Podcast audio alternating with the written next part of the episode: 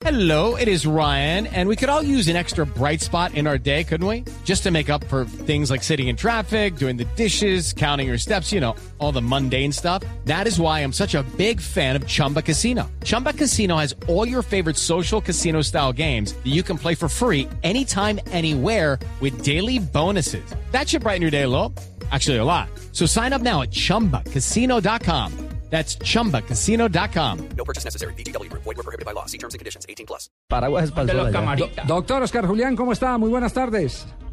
Don Javier, buenas tardes, buenas tardes a todos los oyentes en esta tarde fría bogotana, ¿no? ¿Usted está, ¿Usted está en Bogotá o está en Villavicencio? Bogotá, llegué esta mañana de la ciudad musical de Colombia y mañana estaremos llegando Ah, a estaba en Ibagué. para una reunión del a Zurich para el proyecto de asistencia para arbitraje del mundo. Ah, era que estamos, estamos hablando sobre ese tema, eh, Oscar. Estamos hablando del tema de que, de que así como los pilotos los meten en simuladores, la FIFA está planeando eh, meter en una especie de simulador, si, si vale el término, si vale la comparación, a los asistentes para mejorar la capacidad de sus decisiones. ¿En qué consiste este, este proyecto? Bueno, eso es el programa de desarrollo de la FIFA, la cual pertenezco, y es que para este año el programa de desarrollo para la asistencia de las asociaciones miembros se van a utilizar videotest en tercera dimensión. Yo creo que va a ser un poco más real cuando se evalúen los árbitros o que hagan prácticas en los videos test y eso se implementará en el mes de marzo, después de la reunión que se hará para Conmebol en Espíritu Santo, Brasil. Ya. Una, una inquietud al respecto de eso, Javier. Eh, Oscar Julián, mm, ¿tendría cercanía o similitud con el FIFA 13, por ejemplo? O sea, eh, estos juegos 3D que tienen eh, características tan, tan similares. Evolution 13, sí. Exactamente, o casi idénticas. ¿Es más o menos bajo esa tecnología en la que estaría apuntando a trabajar la FIFA? Bueno, sí, yo creo que eso de la tecnología, yo creo que también apuntaría a lo que vemos en el cine, ¿no? Que uno cree estar dentro de, de la película y creo que es de entrar dentro del estadio, dentro del- de, los, de los partidos y sería más real, más evaluativo para los árbitros. Claro, como método de entrenamiento, el que esté prácticamente en ese mismo entorno o se simule ese mismo entorno es, es- simuladora exacto, es maravilloso, es maravilloso. ahí. Sí. Claro. Eh, pe- pero, vamos al tema, al tema eh, del Lembo, que es un eh, tema eh, de permanente consulta después de ese partido de Copa Libertadores. El árbitro era Océs, el, el chileno. Eh, el Lembo se mantuvo, si no estoy mal, yo contabilicé Casi como cinco. cuatro minutos, casi cinco minutos, teniendo dos tarjetas amarillas. Increíble. Dos tarjetas amarillas.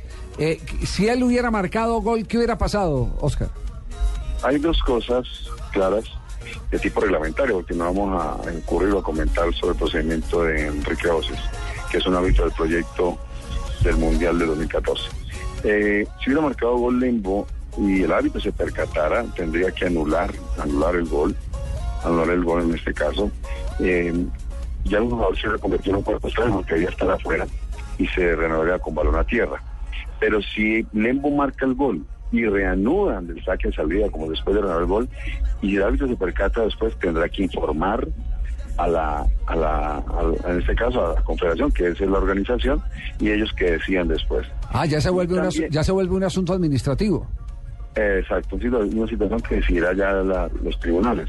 Y la otra situación que se puede haber presentado, o las dos, que es que el Nacional hubiera marcado gol y Lembo no hubiera intervenido, y el árbitro se percatara, tendría que anular también. Ah, también, Porque- así, así, así no- Claro. no, hubiera tocado él el balón en la jugada.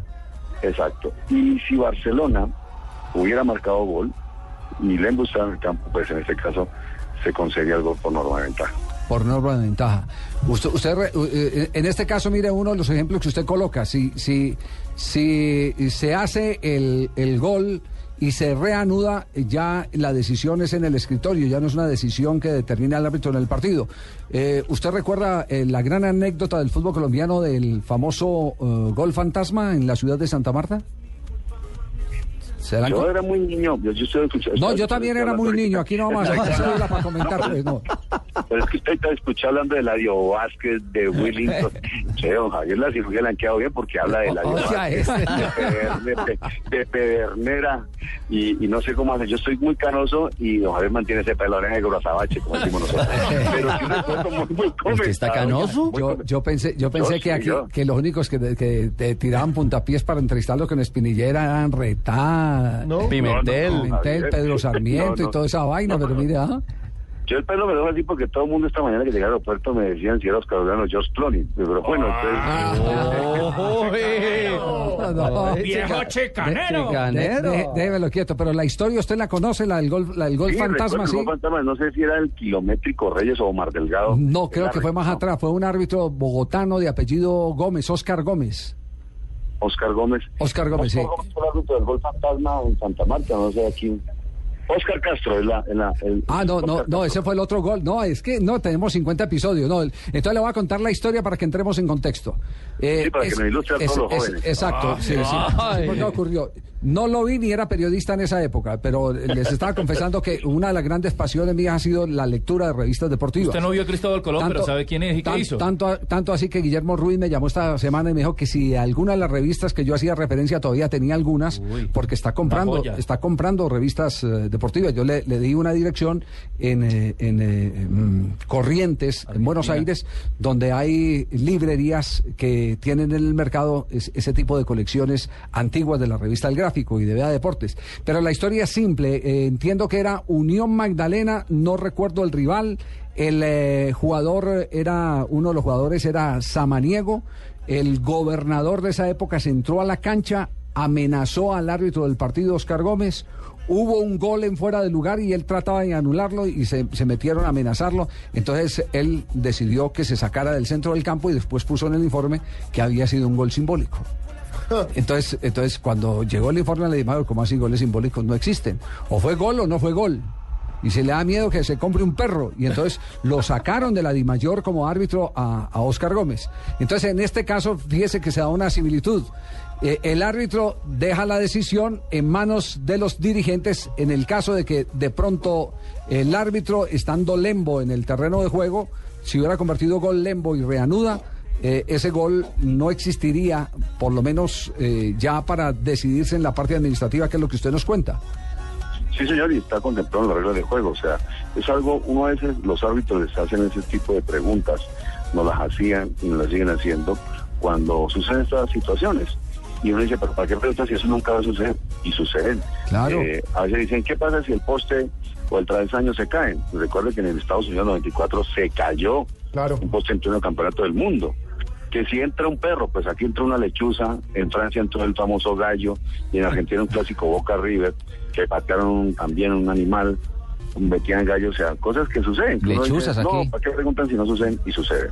Sí, sí, sí, eso, eso es Como la verdad. celebración, o como la celebración, Javier, creo que la mostraron en el noticiero, la celebración de los jugadores de Nigeria que fue a cargar el árbitro.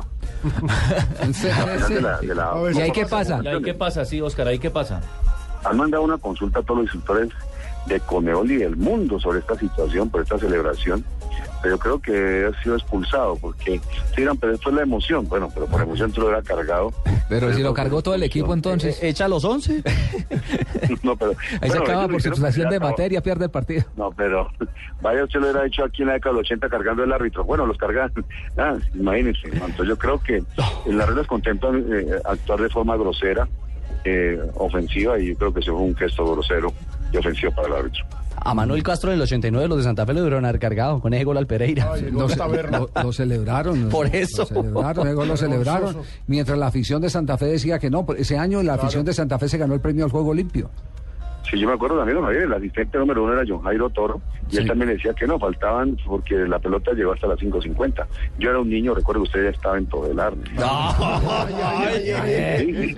Un imberbe. Dale, rojo, dale. Como está de incisivo la. ¿ah? No, pero Javier, pero ¿qué pasa? No es la, esa situación no correcto. Eh. Sus 70 años le han quedado bien.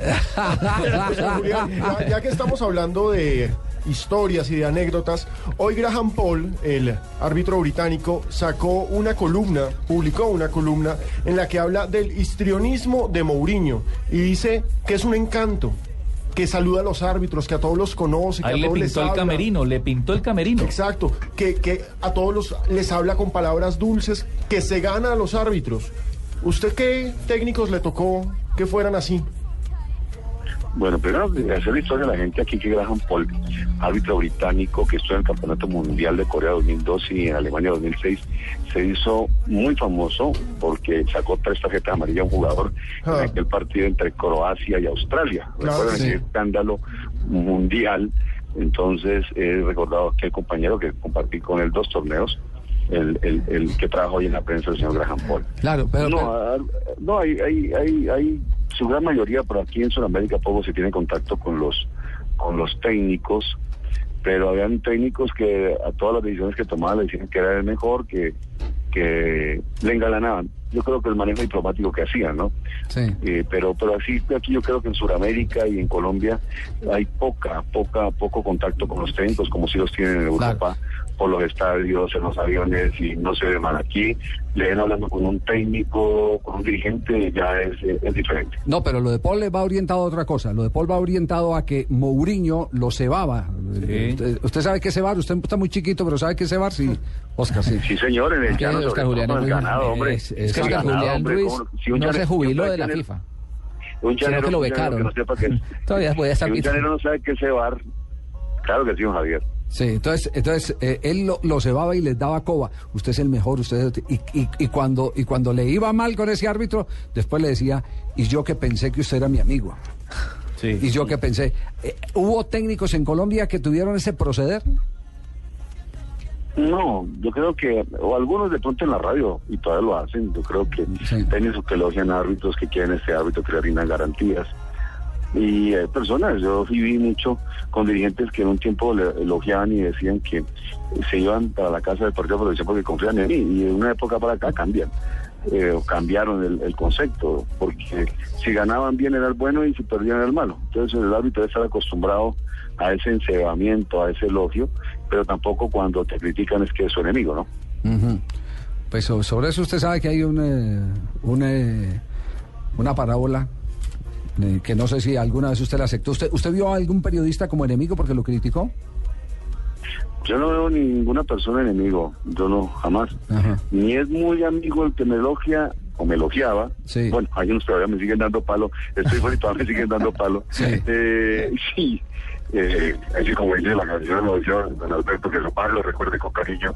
Este, todavía uno no, no, no, ni es amigo aquel que te elogia, ni es enemigo el que te critica, ¿no? No, yo, le, yo le digo porque hay una moraleja muy muy muy linda eh, que es de, de esos eh, libros de superación, que es la famosa historia del, del pollito y el gavilán. ¿Ustedes la saben no? No, señor. En los llanos hay mucho gavilán, ¿cierto? Sí. Sí, claro que sí. Exactamente. Entonces es un pollito que estaba huyendo de, de- de un gavilán. Y entonces en su afán desesperado por, por eh, salirse de la jurisdicción del gavilán, huir. de huir, se metió debajo de una vaca. Y le dice, señora vaca, señora vaca, sálveme por favor, que es que el gavilán me va a comer. Y entonces la vaca le dice, tranquilo, mijito, quédese ahí. Y el pollito se quedó quietico, pero entonces la vaca le tiró una plasta de caca impresionante y lo, lo bañó. Y entonces el pollito saca la cabeza y empieza a sobarse los ojos para poder volver a ver. Y, y- del desespero dice, pío, pío, pío, pío, pío. Y el gavilán lo escuchó y vino, pum, lo localizó y se lo comió. Y la moraleja es que no todo el que te tira mierda es porque te quiere cagar. Así es. Claro. Entonces, entonces hay que eso hay que entenderlo bien porque la gente no lo entiende bien. La gente cree que uno critica eh, porque, porque es un tema de tipo personal. O por criticar, Por criticar. Javier, y la segunda moraleja es cuando estés con mierda hasta el cuello no digas ni pío. Eh, Exacto. sí. Sí. Esa es la segunda, ¿no? ¿Ah? Pero, pero, claro, Javier, pero hay que mirar que cuando te critican la actuación, cuando pasan al ámbito personal ya no critican Ah, eso ya es otra la cosa. vida de cada quien, que es, eh, es un derecho constitucional que tiene cualquier ser humano, a los jugadores, a los dirigentes, es su vida personal. Pero, pero la profesión, claro, está acostumbrada y el hombre público está acostum- acostumbrado a la, Claro. acostumbrado a la crítica y al elogio. Bueno, nos eh, pasamos de, de- de la hora de voces y sonidos. Feliz viaje. ¿Cuánto se demora en Zurich?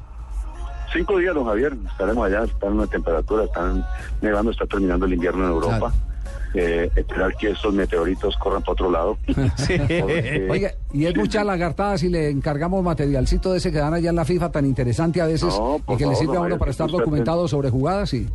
Claro que sí, estar muy atento y me comprometo regresando, o sea, el martes de la otra semana, Sí. no esta que viene, sino la próxima, eh, comentar qué fueron las instrucciones y de pronto si Maravilloso. noticiero, en su noticiero o el noticiero de la cual usted es director, Sí. ¿no?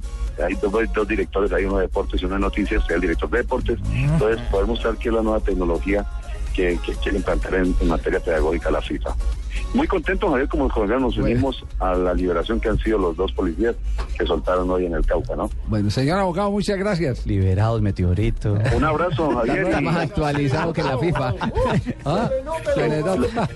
Chao, Oscar Julián Ruiz, muy amable. Al eh, árbitro, instructor arbitral.